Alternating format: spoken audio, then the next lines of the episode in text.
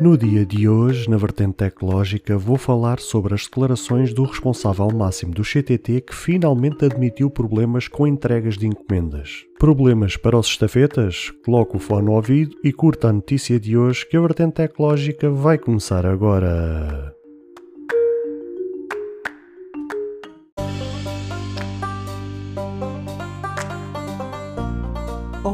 Seguidores e ouvintes deste fantástico e inigualável podcast de tecnologia.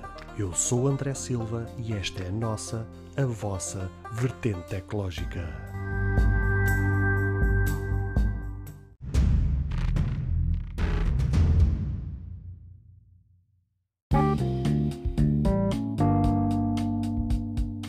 Os serviços de entregas deste país, infelizmente, é alvo de comédia, pois a quantidade de problemas que todos nós já enfrentamos com os correios, mais vale rir para não chorar. Um serviço que por si só já era mau quando era 100% liderado pelo Estado português, após passar para as mãos privadas em 2013 e com a conclusão do processo um ano depois, o que já era mau ainda ficou pior. Más condições de trabalho, salários precários, volume excessivo de trabalho sem reforço adequado, entre outras alegadas situações, poderão estar na origem deste problema que já se arrasta por anos. Recentemente trouxe num episódio que, com as alterações da União Europeia com encomendas com proveniência fora da Europa, com a tentativa de alegadamente simplificar o processo alfandegário, gerou um acúmulo de mais de 500 mil encomendas que simplesmente estão retidas em armazém. Mas um dos problemas mais graves que acaba por ser um mal comum a todos nós é com as supostas tentativas de entrega de encomendas que durante anos o CTT diziam ter feito,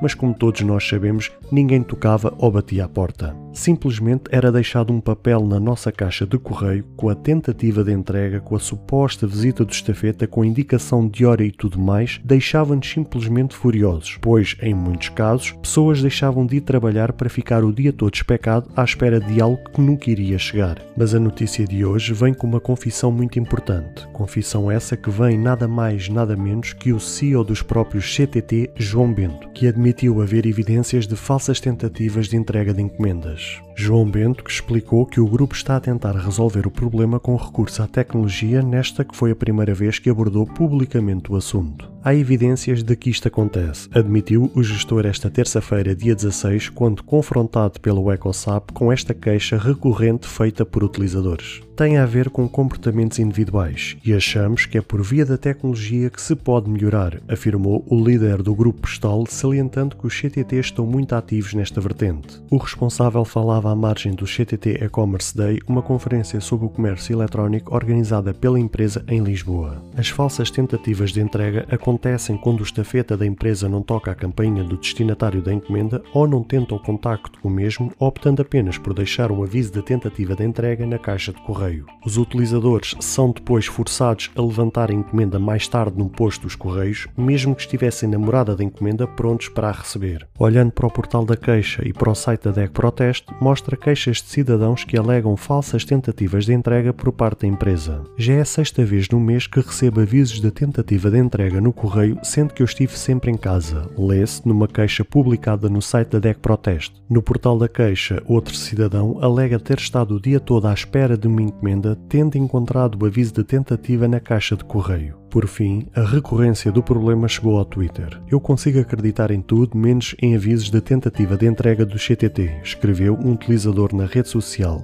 Eu gostava de saber como é que os CTT dizem que houve uma tentativa de entrega se esteve gente todo o dia em casa e ninguém apareceu, publicou outro na mesma plataforma. Realmente deve estar um santo para cair do altar, porque ver finalmente os CTT a tomarem vergonha na cara e admitirem um problema que já era óbvio para toda a gente e agora ver nada mais do que nada menos o CEO do CTT a admitir aquilo que era o óbvio é realmente de louvar e finalmente está descoberto o problema que era aquilo que todos nós suspeitávamos. Claro que há muito tempo já sabíamos que eram os estafetas que eram responsáveis por esta situação, a única coisa que a gente não sabia era se os CTT estavam por detrás disto ou se era um caso isolado por parte dos estafetas.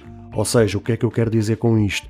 Não se sabia ao certo era se era os estafetas a mando da empresa que tomavam esta iniciativa ou tomavam esta decisão, ou se realmente era um caso isolado e eram os próprios estafetas, por autoria própria, que tomavam esta decisão de haver essas falsas tentativas de entrega. A informação que eu obtive há pouco tempo, ainda que não seja 100% fidedigna, ainda assim é uma informação que pode explicar em muito aquilo que realmente é o verdadeiro problema por trás disto.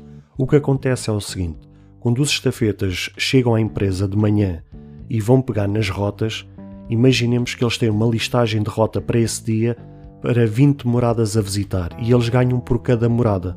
Ou seja, a cada morada que eles vão visitar para entregar uma carta, uma encomenda, ou seja, aquilo que for, eles ganham realmente por cada morada. Então o que é que eles acontecia? Eles chegavam ali, supostamente eles só tinham uma rota por dia.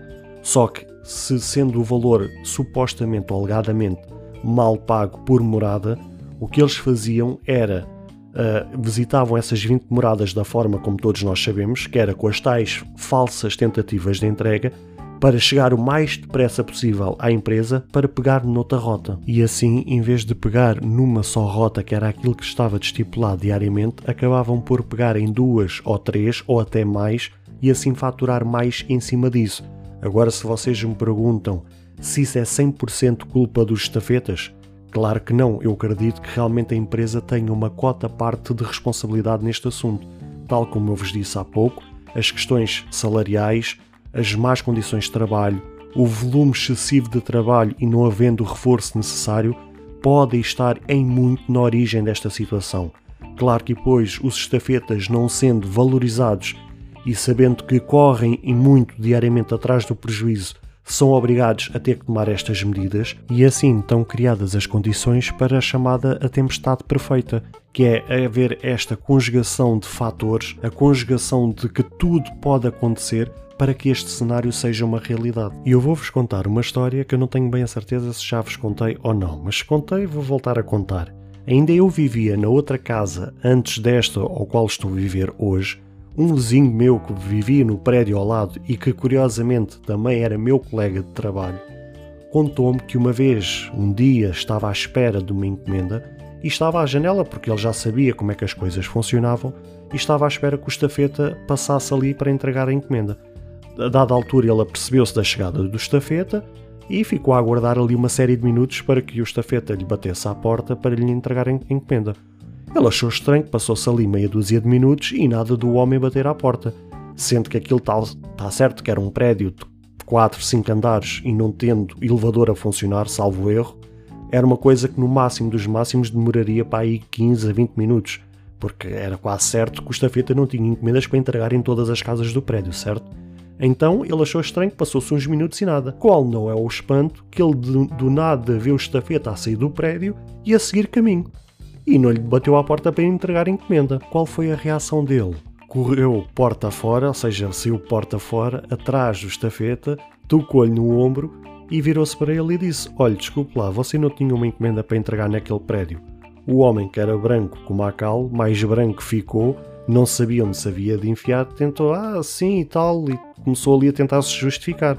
Ele disse: Pois é que eu estava à espera de uma encomenda, estive ali na janela, vi você entrar no prédio, a sair do prédio e você não lhe foi bater à porta. Quero o seu nome uh, completo para eu fazer então uma queixa de si. Claro que o homem pediu imensa desculpa, ficou super atrapalhado, a tentar se justificar, mas claro que não havia justificativa, ele sabe perfeitamente aquilo que fez. E esta história que acabei de vos contar é daquelas histórias que certamente que vocês estão a ouvir este episódio, certamente se vão identificar, porque estas são as histórias que infelizmente são recorrentes no dia a dia, que já aconteceu connosco, já aconteceu com os nossos amigos, com os nossos familiares, com os nossos colegas da escola, do trabalho, ou seja, já aconteceu com toda a gente e mais alguém. E é, sempre foi este o problema. Só que lá está, o que a gente não sabia era o que é que estava por detrás disto. E agora, uh, com esta informação que eu vos passei, e agora também com esta confirmação, com esta admissão de culpa, entre aspas, por parte do CEO do CTT, que meio que passou a culpa para o lado dos estafetas, uh, pronto, está praticamente encontrado aqui um problema Resta saber se agora com esta confissão pública qual vai ser a, a, a postura deste João Bento, CEO do CTT, perante esta situação. se efetivamente eles vão fazer alguma coisa para resolver o problema ou não. Eu espero sinceramente e quero acreditar que este problema se resolva definitivamente, porque se vocês pararem um bocadinho para pensar, este é dos serviços mais antigos que a gente tem em Portugal e como vocês sabem, nós temos uma vasta população em Portugal já com uma idade avançada que o único serviço que conhecem é os Correios, os chamados CTT. Se vocês tentarem falar a eles de outro serviço, de outra transportadora qualquer ou alguma coisa que seja, eles não vão saber identificar. Mas se for o CTT, se for os Correios, eles já sabem do que é que se trata. Então é fundamental que este problema se resolva em definitivo e que os CTT possam voltar à ribalta como outrora já aconteceu no passado.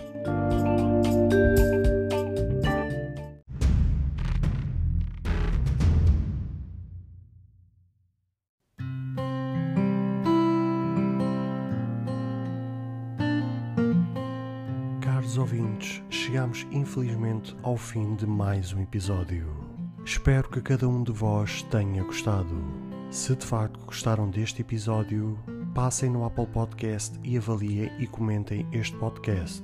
Ou se a vossa plataforma de podcast permitir fazer alguma avaliação, então peço que o possam fazê-lo, para que seja recomendado nas pesquisas e chegue a mais pessoas. Se vocês quiserem ser apoiantes deste projeto, basta aceder ao link que está na descrição deste ou qualquer outro episódio. Caso tenham alguma dúvida ou queiram fazer alguma crítica, seja ela positiva ou negativa, ou até mesmo queiram sugerir algum tema para ser falado no futuro em algum episódio, todos os contactos estarão na descrição de cada episódio, incluindo este. Beijos e abraços e até ao próximo episódio.